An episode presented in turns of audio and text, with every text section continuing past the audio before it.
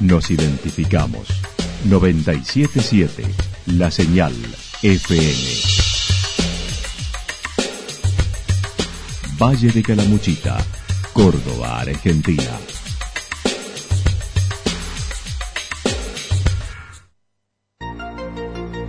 El más completo resumen de las noticias de la región, encontralos todos los días a las 12 y 30, a las 16 y a las 22 horas. Panorama de noticias.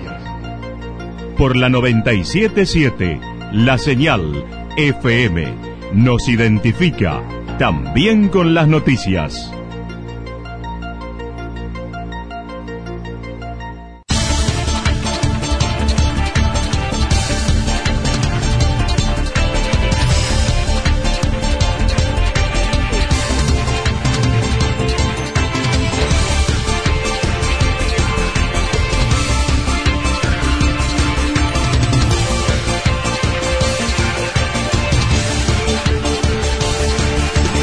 A esta hora hacemos un repaso por la información regional a través de los títulos. Lluvias intensas en Sierras Grandes hicieron crecer el río Santa Rosa.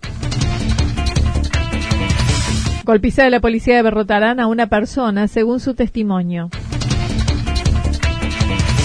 No hay refuerzos de personal para el hospital regional en Calamuchita. En Yacanto llovieron 100 milímetros sin graves consecuencias. La actualidad en síntesis. La actualidad en síntesis. Resumen de noticias regionales producida por la 977 La Señal FM. Nos identifica junto a la información.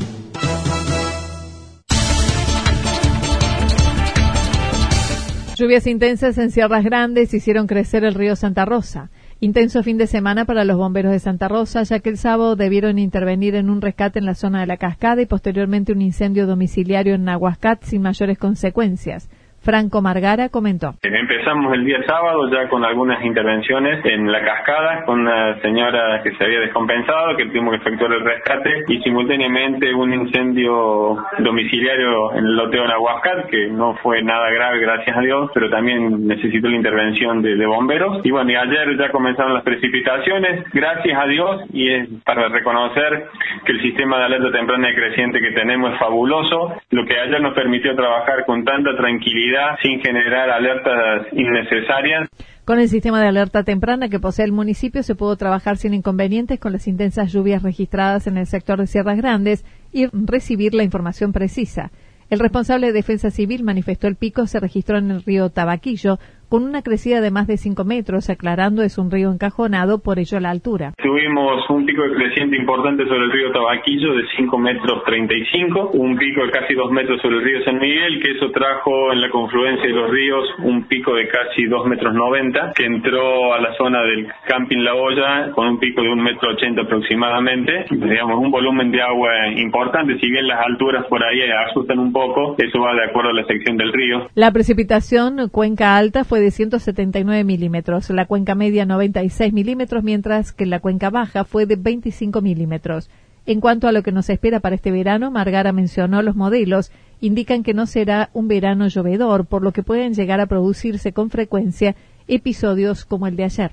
Pero bueno, la tendencia es que sea un verano relativamente seco, no va a ser llovedor como el año pasado. Si bien tenemos un acumulado final anual de casi 1.260 milímetros, superando prácticamente 300 milímetros el promedio normal anual, eh, bueno, veníamos de una primavera extremadamente seca, un noviembre seco, un diciembre muy seco. Bueno, ahora se, medianamente se revirtió la situación, pero bueno, hay que ver cómo sigue el comportamiento meteorológico en enero y febrero, a ver si las lluvias vuelven a ser normales o lamentablemente vamos a tener algo seco. En tanto, para este final de año, comentó, no habrá lluvias, sino cielo despejado, lo que permitirá terminar el 2019 sin precipitaciones. Ya la precipitación hoy ya la podemos tener algún periodo inestable a la siesta, sin grandes acumulados de lluvia, va a ser algo muy aislado si se llegase a dar y ya después mejora con una rotación del viento al sur, eh, las nubes van a ir disipándose y vamos a tener una jornada hermosa del 31 y del primero.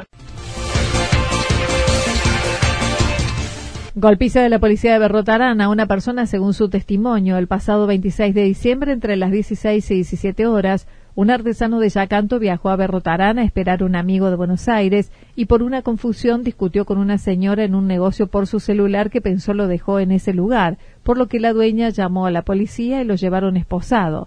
Carlos de la Rosa contó a través de una confusión mía, creyendo que había dejado el teléfono a cargar en un, en un local, me dice que no, discuto con la señora, ella llama a la policía, lo cual veo bien, siempre lo digo hasta en el video, lo veo bien, viene, se acerca un policía, me agarra de un brazo, diciéndome que, que tenía que salir del establecimiento. Manifestó en la comisaría, le propinaron una paliza sin mediar palabra, sin pedir identificación ni investigar lo sucedido.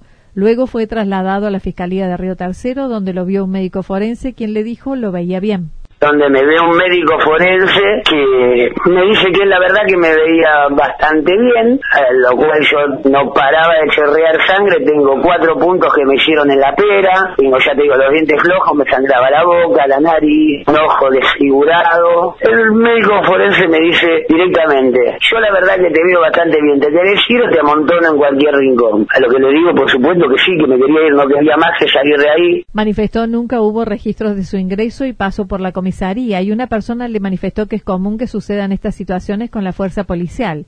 Esa persona le pagó el pasaje en Balse donde lo atendieron y lo suturaron, negándose a brindarle el certificado. De la Rosa dijo la situación fue similar a un secuestro, sin haber registros de lo sucedido. Lo que termino sufriendo es un secuestro, una privación ilegítima de mi libertad, porque es un secuestro donde me, llevan a un lugar, donde me golpean, donde es una tortura, me, me, patean estando esposado, me fracturan, me rompen la pera, que se me afloja los dientes, tengo los codos, los riñones. Aparte, entendamos algo, son gente que está entrenada para eso. Me llevaron en lugares donde no me puedo ni mover de los golpes los riñones, donde no tengo marca, pero estaba orinando sangre. Realizó las denuncias correspondientes en el Tribunal de Conducta Policial y lo visitó el jefe de la departamental en su domicilio para que hiciese la denuncia. Bueno, vino el jefe departamental a si, si yo quería hacer la denuncia que él me la tomara, así que después fui a la comisaría de Yacanto, hice la denuncia, todo, todo, todo muy correcto, todo como debería ser, o sea, ¿no? No hay refuerzos de personal para el Hospital Regional en Calamuchita. Ingresando a la temporada de mayor afluencia de gente en el valle, el Hospital Regional Eva Perón solicita cada año refuerzos al Ministerio de Salud para atender la demanda en medio de las vacaciones del personal. El director del hospital manifestó el pedido lo cursó oportunamente, pero no lograron respuestas favorables hasta el momento, ya que dijo hubo cambios en la gestión, por lo que se resolvió con el personal que posee el hospital. Hasta ahora no, Anita, lamentablemente lo hemos pedido, lo tenemos tramitado en el Ministerio, pero el Ministerio ha hecho un cambio en estos días en su estructura interna y hay algunas cosas que están demoradas. Todavía no me han dicho si vamos a recibir y cuántos vamos a recibir, ni en qué, ni en qué rubro o qué profesiones. Todavía no lo hemos tenido, tuve una reunión el viernes pasado y lo consulté específicamente y contestaron que nada por ahora, así que esperemos que en los próximos días tengamos buena noticia para esto. Por otra parte, y en épocas de presencia de animales e insectos peligrosos, si bien no se han presentado casos como alacranes y víboras, desde el nosocomio el doctor Daniel Quinteros Comentó hay que tomar las precauciones para no ser víctima de picaduras y mordeduras. Y lo vamos a repetir hasta el cansancio, no acumular en lo posible elementos en desuso, donde que pueda servirle de cueva a este tipo de, animales o insectos peligrosos. No la leña, eh, tenerla de alguna manera que eh, se pueda cada tanto modificar su, lugar, hacerlo con guantes. Y bueno, recomendaciones más que básicas lógicas, no, no, no mover piedras, eh, sino de hacerlo con mucho cuidado o prestando atención porque también se, meten debajo de las piedras y eh, por supuesto no meter la mano dentro de las cuevas, esas cosas. En caso de suceder deben trasladar rápidamente al hospital para administrar sueros en caso de ser venenosos.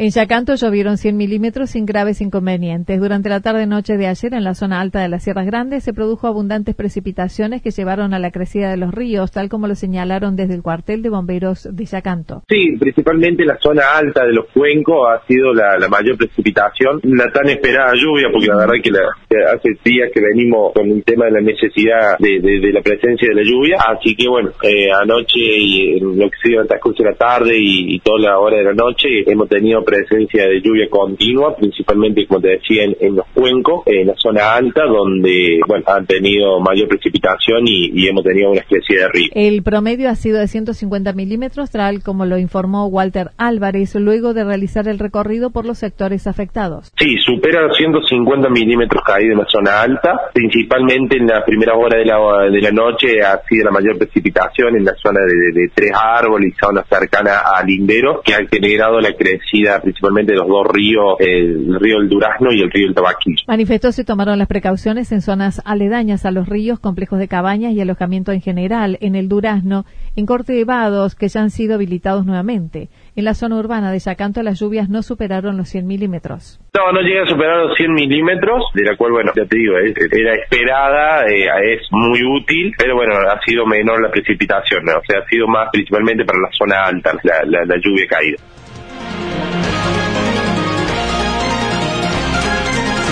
Toda la información regional actualizada día tras día.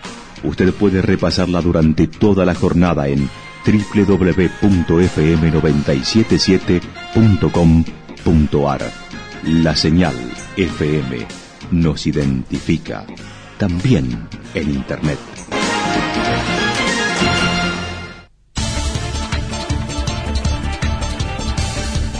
El pronóstico para lo que resta de la jornada indica tormentas fuertes, luego cielo despejado, temperaturas máximas que oscilarán entre los 29 y 31 grados en la región. El viento estará soplando al sector noreste entre 13 y 22 kilómetros en la hora. Para mañana martes anticipan mayormente nublado en la mañana, luego despejado, temperaturas máximas entre 29 y 31 grados, mínimas entre 18 y 20 grados. El viento soplará del sector sur-sureste entre 13 y 22 kilómetros, sobre todo en la tarde. Datos proporcionados por el Servicio Meteorológico Nacional. Lo que sucedió en cada punto del valle. Resumimos la jornada a través del informativo regional en la 977. 977, la señal FM.